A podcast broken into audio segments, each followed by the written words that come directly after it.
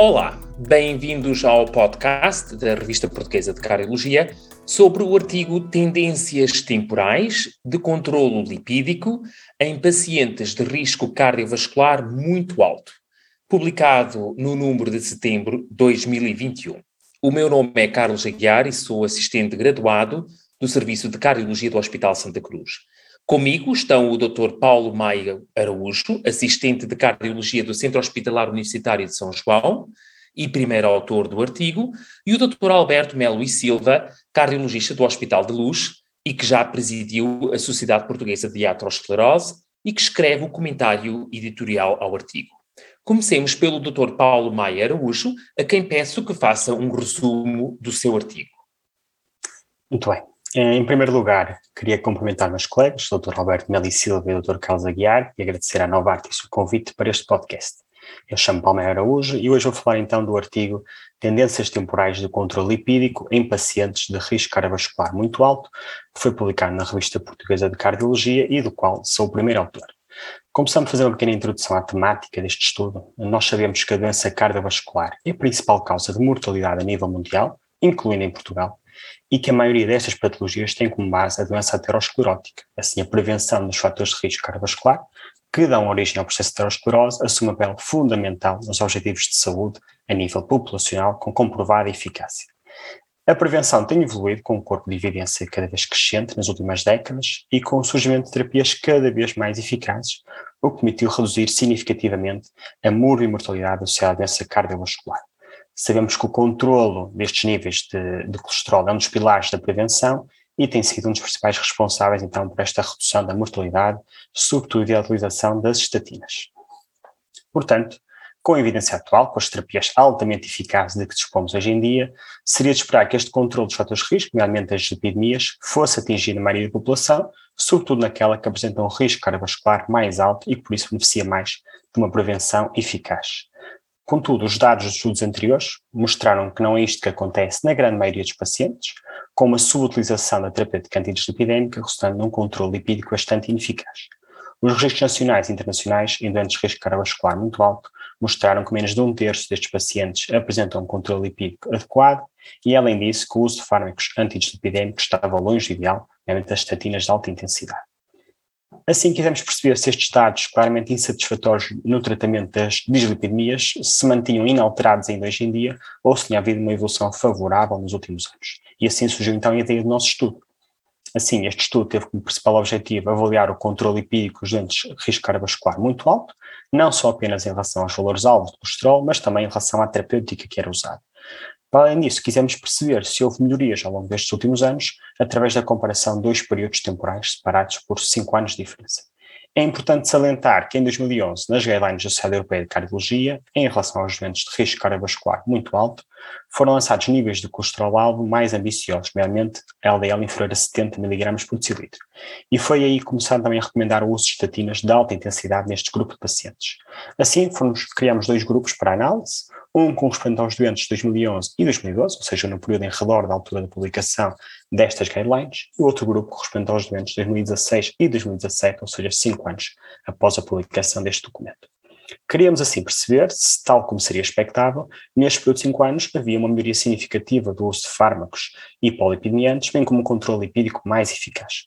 Foi um estudo retrospectivo, observacional, foi realizado no Serviço de Cardiologia do Centro Hospitalar Universitário de São João e que foram incluídos todos os pacientes com risco cardiovascular muito alto que foram admitidos no nosso serviço nos dois períodos temporais que eu já referi, caso tivessem um perfil lipídico completo colhido nas 24 horas, as primeiras 24 horas, e informação sobre a terapêutica que faziam antidislipidémica. De acordo com essas guidelines, os danos de risco cardiovascular muito alto seriam então os que tinham doença cardiovascular estabelecida, diabéticos tipo 2 ou tipo 1 com lesão de órgão-alvo, uma doença renal crónica moderada a grave ou um score superior ou igual a 10%. E estes foram então os critérios para inclusão. Foram incluídos um total de 1.314 pacientes, cerca de metade, 49% de 2011 2012 e 51% de 2016 2017, e a maioria desta população era do sexo masculino, 70%, com uma média de idades de 68 anos. Os dois grupos eram globalmente equivalentes entre si, com pequenas diferenças, mas similares, sobretudo no conselho a uma elevada prevalência de pacientes com doença cardiovascular já estabelecida, correspondendo a cerca de 68% da população em ambos os grupos. Os resultados deste estudo mostraram que uma proporção significativa destes pacientes, cerca de um terço da população total, não se encontrava sob terapêutica antidislipidémica e que estes números tiveram uma melhoria muito discreta nos últimos anos. Tínhamos 36,5% dos pacientes em 2011-2012 sem terapêutica versus 31,1% em 2016 2017. Portanto, não houve uma melhoria significativa neste ponto. Considerando apenas os pacientes que já se encontravam realmente medicados, a maioria, 77%, estava sob terapêutica de média intensidade. Em relação à terapêutica alta intensidade, em 2011 2012 correspondia a apenas 6,4% dos pacientes medicados, algo que melhorou significativamente neste, nos períodos 2016-2017, passando para 24%, mas são valores que continuam a ser bastante insatisfatórios e inferiores aos observados em outros estudos europeus similares. Para além disso, o azitimib apenas foi prescrito uma pequena minoria dos pacientes, menos de 2%. Assim, a maioria destes pacientes não estava sob a terapêutica antidislipidémica que era apropriada ao seu nível de risco. Como seria de esperar, atendendo a esta terapêutica claramente insuficiente, os valores de colesterol encontravam-se acima dos alvos definidos pelas guidelines, salientando os valores médios de LDL, que andavam em volta dos 95 mg por decilitro, sem diferenças significativas entre os dois períodos temporais analisados. Assim, da população global, só 24,4% apresentavam um controle lipídico adequado, ou seja, com LDL abaixo de 70, algo que não se alterou significativamente entre os dois períodos. Passamos de 23% entre 2011 e 2012 para 25,6% em 2016 e 2017, sem significado estatístico esta diferença. Dentro das variáveis analisadas, aquela que mais impacto apresentou no atingimento do controle lipídico adequado foi o uso realmente da terapêutica antidislipidémica, aumentando quase para o triplo a possibilidade de atingir o alvo da LDL. Contudo, tal não, este não se verificou mesmo para a terapêutica de alta intensidade. Deste modo, as principais conclusões de estudo são que nesta população, no risco cardiovascular muito alto, contendo a sua maioria pacientes com doença cardiovascular já estabelecida, uma em cada três pacientes não estava sob terapêutica antidislipidémica e três em cada quatro não apresentavam um controle lipídico adequado. Para além disso, não houve uma maioria significativa destes resultados no espaço de cinco anos. Atualmente, sabemos que os alvos de LDL nas guidelines mais recentes são ainda mais ambiciosos para estes eventos, valores alvo inferiores a 55, pelo que é expectável que a proporção de pacientes com controle lipídico adequado atualmente seja ainda menor, mas ainda mais importante garantir o atingimento dos valores-alvo de colesterol é garantirmos que os doentes de risco cardiovascular muito alto recebam a terapêutica com estatinas e que esta seja de alta intensidade. E isto faz parte da função do médico de garantir esta terapêutica. E, por outro lado, garantir que os doentes percebam a importância desta indicação e que a tomem. E isto é conseguido com uma boa comunicação médico-doente. Portanto, é fundamental nós médicos combatermos esta inércia e instituir a terapêutica apropriada e, quando esta não estiver a ser eficaz, titulá-la e associar outras classes de fármacos. Só assim iremos evoluir ainda mais para uma prevenção cardiovascular mais eficaz. Obrigado, Dr. Palmaia Araújo. Mais de 30% de doentes eh, elegíveis para terapêutica não medicados, mais de 70% medicados, mas não controlados, e isto olhando ainda para alvos de LDL que eram recomendados em guidelines prévias às atuais, seguramente estes resultados são interpretados como insatisfatórios. Quais as suas explicações para estes resultados e em que medida é que eles também se comparam com outros contemporâneos, quer em Portugal, quer fora de Portugal? Numa população realmente como esta, que tem um risco cardiovascular muito alto, e temos quase 70% de doentes com doença cardiovascular estabelecida, é inaceitável que um terço destes pacientes não se encontrem sob qualquer terapêutica antidislipidémica. E mesmo naqueles que se encontram medicados, apenas uma minoria recebe uma terapêutica de alta intensidade. Uh, as principais razões para esta incapacidade, provavelmente é uma incapacidade de tratar adequadamente os doentes e seguir as recomendações internacionais, provavelmente devem-se ao facto de nós não sermos capazes de perceber realmente o risco cardiovascular verdadeiro do doente e temos alguma inércia em atuar, em instituir terapêutica e quando é necessário titular ou outros fármacos, quando os valores alvos não são atingidos. E temos também de comunicar melhor aos doentes, eles têm de perceber qual é o risco cardiovascular que têm, o risco de eventos e o benefício desta terapêutica, de modo a garantir que haja uma adesão a esta medicação e se não mudarmos estes fatores, vai continuar a existir um gap muito significativo entre aquilo que é recomendado pelas guidelines e aquilo que é feito realmente na vida real. E sabemos que as guidelines têm alvos cada vez mais ambiciosos, lower the better, que realmente concordo perfeitamente, mas nós estamos numa fase ainda em que nem sequer prescrevemos a terapêutica para os doentes com risco cardiovascular muito alto. Portanto, primeiro temos que resolver esse estigma e quanto mais rápido. Em relação ao, ao outro, a pergunta que me fez ao, ao, como é que nós comparamos outros países. E, infelizmente, estes resultados insatisfatórios são, não são só uma característica do nosso país, mas sim de outros países. Uh, e, portanto, nós temos taxas de controle lipídico inadequado que foram similares a outros países. Temos cerca de 24% aqui, nos outros registros europeus, entre 20% a 30%, e os outros estudos portugueses anteriores, é? entre o de higiene lípido, com uma população similar, a proporção era ainda menor, 10% a 15%.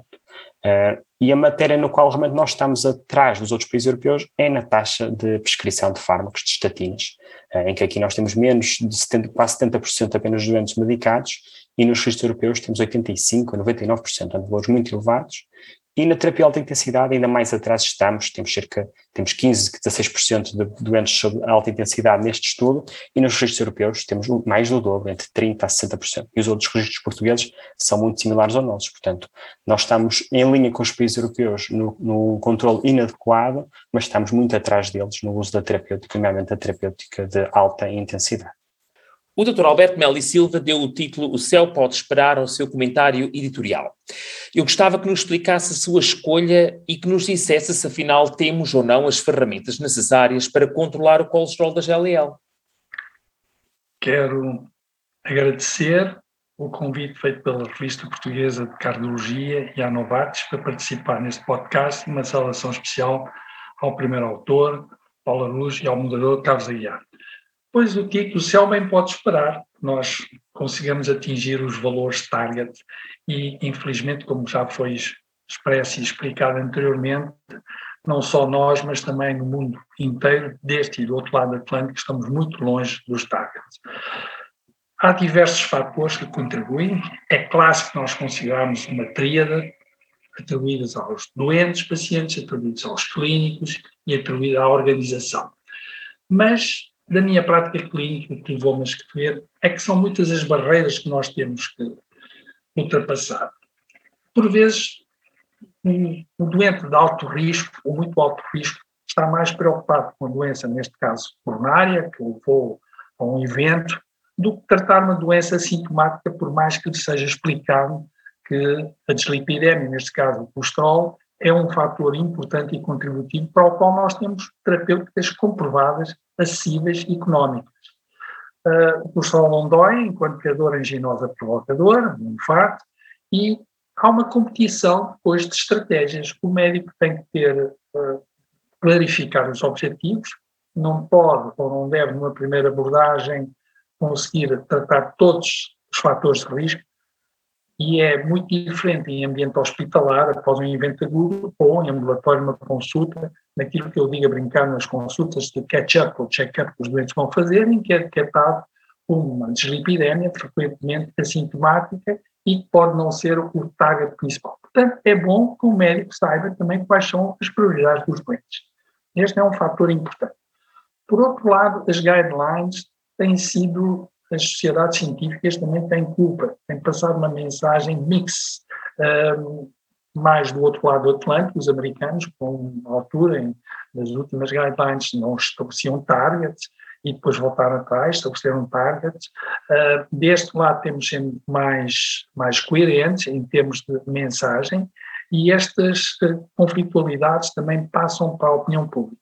É crescido de uma imprensa negativa fortíssima, imprensa, mais provavelmente mídia, não é só imprensa, com alguns colegas destacados, com opiniões, enfim, com acesso fácil aos mídias, têm desenvolvido uma campanha negativa na abordagem farmacológica da terapêutica.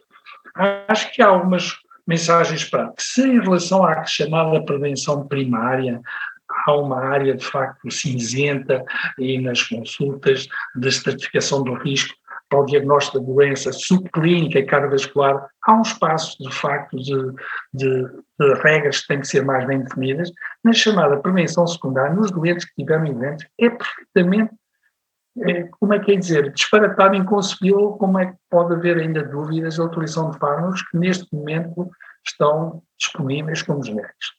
Depois, penso que, mais uma vez, as sociedades científicas também têm alguma culpa nesta dificuldade de atingir as barreiras. É a necessidade de titulação crescente, que nós vimos nas guidelines, e a ditadura, desculpem, da monoterapia com estatinas. Eu ouvi o professor Luís Massana há uns anos, foi dos primeiros a utilizar. Vamos deixar de utilizar a designação terapêutica de estatinas de alta intensidade para terapêutica hipolicemiante ou terapêutica redutora dos lípidos, porque acabou, não acabou. Nós temos que começar a pensar que temos que utilizar outras armas, para além das estatinas, não queremos tirá-lo de maneira nenhuma, até aqui tem sido on top, sempre a juntar, mas é bom que nós mudemos esta tecnologia para mudarmos de paradigma. Por exemplo, se nós fizermos uma regra de três simples, isto vem nas guidelines de 2019, sabemos a eficácia e também sabemos que a eficácia é variável, há uma grande variação interindividual da dose, mas dando de barato, numa estatina dita de alta intensidade, eu estou a utilizar o termo antigo, conseguimos uma redução, na melhor das hipóteses, 50%, eu já sei que se a pessoa tem alto risco ou muito alto risco, e se tiver um colesterol basal LDL superior a 110, em monoterapia não consegue atingir o target. É fazer uma regra 3 simples. Isto bem, é fazer uma 3 simples. Não vale a pena. Eu, com, com uma estatina de alta intensidade, na melhor das hipóteses, não consigo. Tenho que fazer associação. Assim como na diabetes todos queriam casar com metformina, agora todos querem casar com azatimina. Portanto, não vale a pena estarmos a perder tempo. É a altura de mudarmos o paradigma para terapêuticas combinadas e temos essa disponibilidade fácil e nesta associação conseguimos atingir mais facilmente este. Assim, em breve resumo, há algumas destes fatores que levam a que nós não consigamos. Dr. Alberto Melo e Silva, uma das eh, barreiras à otimização do controle do colesterol LDL pode ser a percepção que o médico tem de que ao baixar o colesterol LDL numa certa grandeza, que isso já é uh, um bom caminho percorrido, mesmo que o doente não atinja mesmo certos objetivos, os objetivos tais recomendados pelas guidelines. Acontece que nós, quando comparamos certos doentes de muito alto risco, como são os casos dos diabéticos, por exemplo, ou mesmo aqueles que já têm doença cardiovascular conhecida, com os que não têm estas condições de muito alto risco, os primeiros com LDL de 40 ou 50 mantêm um risco absoluto de eventos cardiovasculares que chega a ser bem maior do que eh, doentes sem essas condições muito alto risco e que têm um LDL de 110, 120, 130, um, e, portanto, claramente mostrando-nos que até os 50, ou 55, ou 70 nestes doentes é ainda alto demais. Seria necessário passar mais essa mensagem, que é, ao fim e ao cabo, mais focada no risco do doente do que propriamente um, no valor-alvo a atingir de LDL, seria que isso poderia ajudar a atingirmos mais vezes o objetivo recomendado? Eu acho que esta pergunta uh, encerra um aspecto muito importante, Carlos, e, e de facto é, é, importante esta outra mudança de paradigma. Nós não tratamos, eu costumo dizer aos doentes, nós não tratamos para ter números bonitos, para termos análise, para mostrar ao seu doutor e aos amigos, olha, eu já consegui, quer seja da pressão arterial, quer seja líquida. E este foco no risco é muito importante. É uma mensagem mais clara que os doentes percebem. Vamos lá ver. Quando nós tratamos os doentes de muito alto risco ou de alto risco que já tiveram eventos, é aquela fase ótima que eles têm. Mas eu estou-me a lembrar, por exemplo, o estudo, um levantamento foi feito, o GOLD, que é do outro lado do Atlântico, e tem aquela mentalidade, dois anos após saírem as, as recomendações, foram ver qual, qual era o nível de aceitabilidade, de aplicabilidade nos doentes de muito e alto risco. Um desastre completo. Gold, G-O-U-L-D, não é Gold Ouro, do outro lado do Atlântico, e verificaram que a maior parte deles nem sequer mexeram nos, nos valores, nem sequer intensificaram o terapêutico. E esta inércia terapêutica tem muito a ver, eu penso que um dos fatores é nós estarmos focados no número a atingir e não no risco. Isso que tu estás a dizer é muito importante. Esta, este conceito também vem imbuído do fire and forget, como eu dizia antes, disparar e já está. O único que fazia isso era o James Bond, que era o agente secreto, o 007, tinha licença para matar. Disparamos, utilizamos, mas estatina ficamos satisfeitos. Não está mal, mas está. Uma coisa é o doente vai para o tal check-up, o catch-up, em que nós podemos ser, enfim, condescendentes e, e não tentar numa primeira, ou segunda, ou terceira, quarta consulta conseguir tudo, num doente muito alto risco. Os números que o Dr. Paulo e o grupo apresentam é uma coisa que não é diferente dos outros, como é que quase um terço dos doentes nem sequer estavam medicados, não é? Portanto, todos nós, infelizmente, esses números repartem-se. E acho que essa tua chamada de atenção, esta mudança de paradigma para o risco em vez dos números, é muito importante. Claro que os números dão um jeito, quanto mais não seja para saber se o doente está a tomar medicação, não é?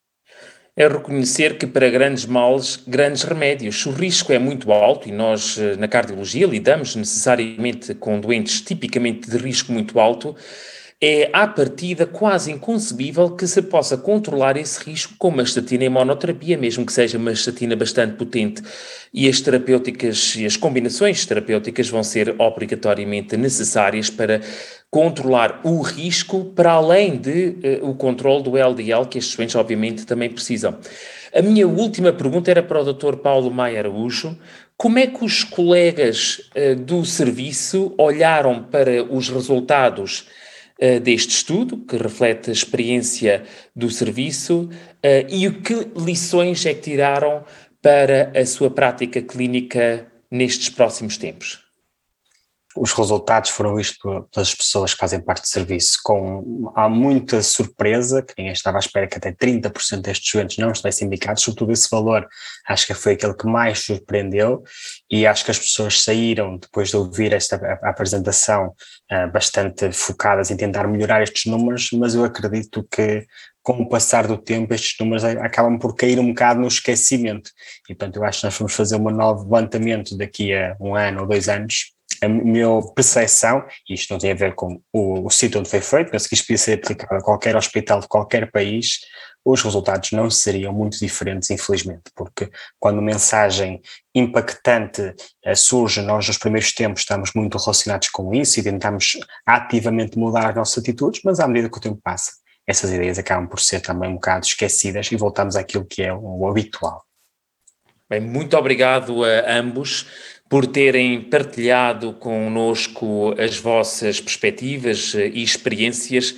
Eh, muito obrigado particularmente também eh, à Novartis por ter apoiado esta discussão muito importante para nós melhorarmos os resultados em saúde para os nossos doentes.